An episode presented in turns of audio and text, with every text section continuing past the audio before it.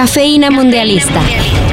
Qatar 2022 en un shot de noticias. Cafeína.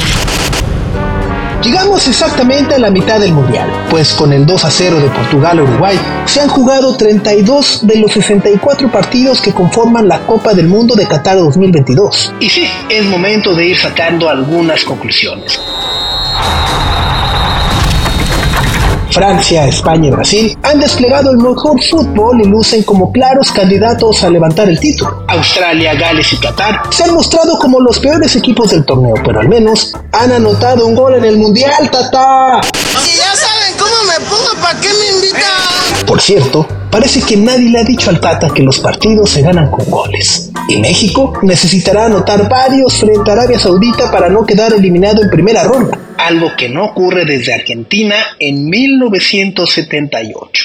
¿Cómo meter goles de falta con tiros raso? Si quieres meter un gol de falta con un tiro raso, bueno, no te voy a decir que es muy sencillo, pero bueno, se puede meter, ¿vale?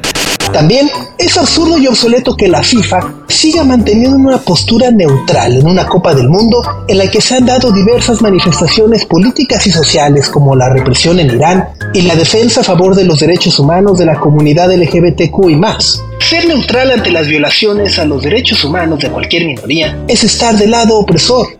Avísenle a la FIFA.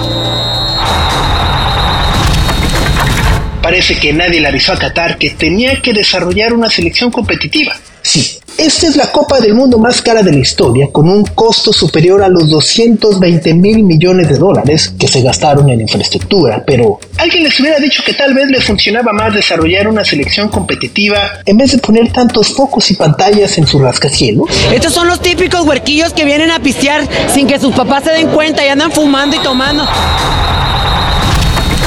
Si tuviéramos que elegir un héroe hasta el momento, tendríamos que hablar de lo espontáneo que rompió el partido entre Portugal y Uruguay, portando una bandera de arcoíris, así como una playera de Superman con la leyenda Salvemos a Ucrania en el frente y Respect Iranian Women en la espalda. Tres mensajes, una sola protesta y esperamos que abra su GoFundMe para cooperarle para nunca Pasando a los resultados del día tal y como lo prometimos, Camerún y Serbia nos terminaron regalando uno de los mejores partidos de la primera ronda, con un hermoso empate a tres goles. En tanto que Ghana logró reponerse y derrotar tres goles por dos a Corea del Sur. Brasil se convirtió en el segundo clasificado a octavos de final tras vencer un gol por cero a Suiza.